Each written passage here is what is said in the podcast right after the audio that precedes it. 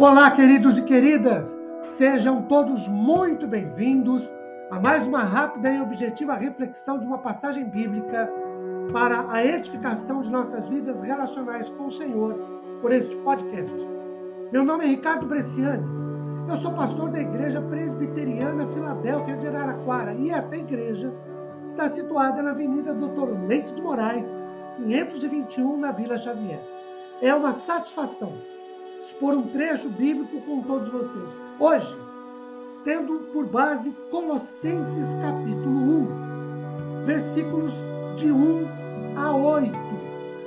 Na medida em que expormos o texto, falaremos, leremos o mesmo. Queridos, olhando uma rápida e objetiva colocação, a introdução da carta nos apresenta algumas informações bastante significativas.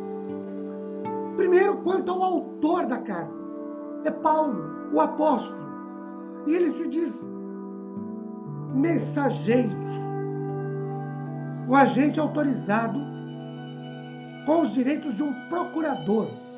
Paulo foi perseguidor da igreja, podemos esquecer disso. Outra coisa, ele é apóstolo pela vontade de Deus. Não porque ele quis ser apóstolo, ou porque outros o quisessem, mas porque Deus assim o quis.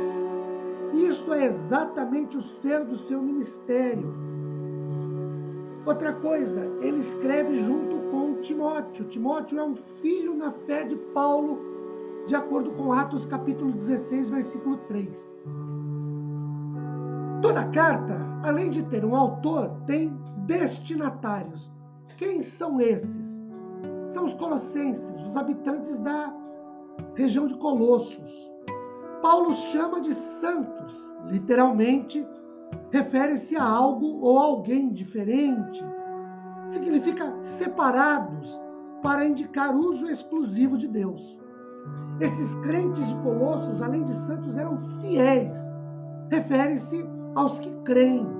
A ênfase diz respeito à entrega total, confiante a Cristo, que passa a controlar todos os aspectos da vida de quem descansa nele sem nenhum tipo de fanatismo.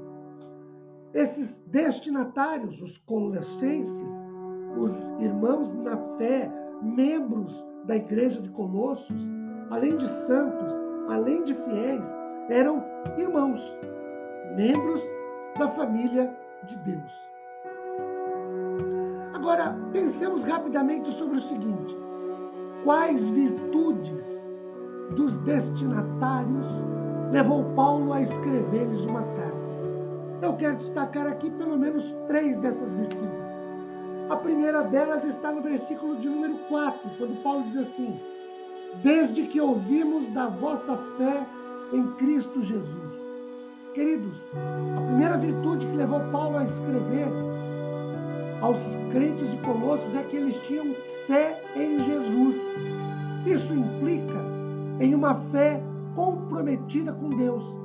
Não apenas uma crença, mas uma convicção das verdades do Evangelho.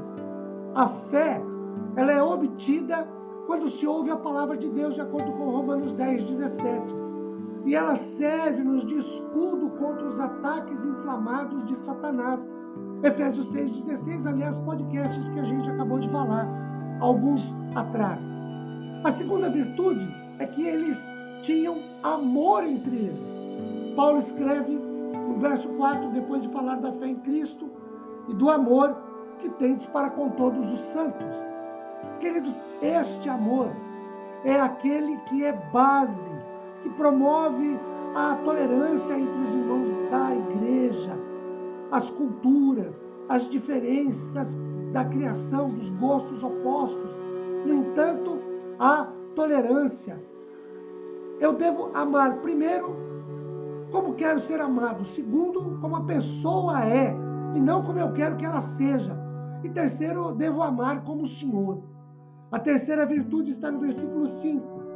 Por causa da vossa esperança.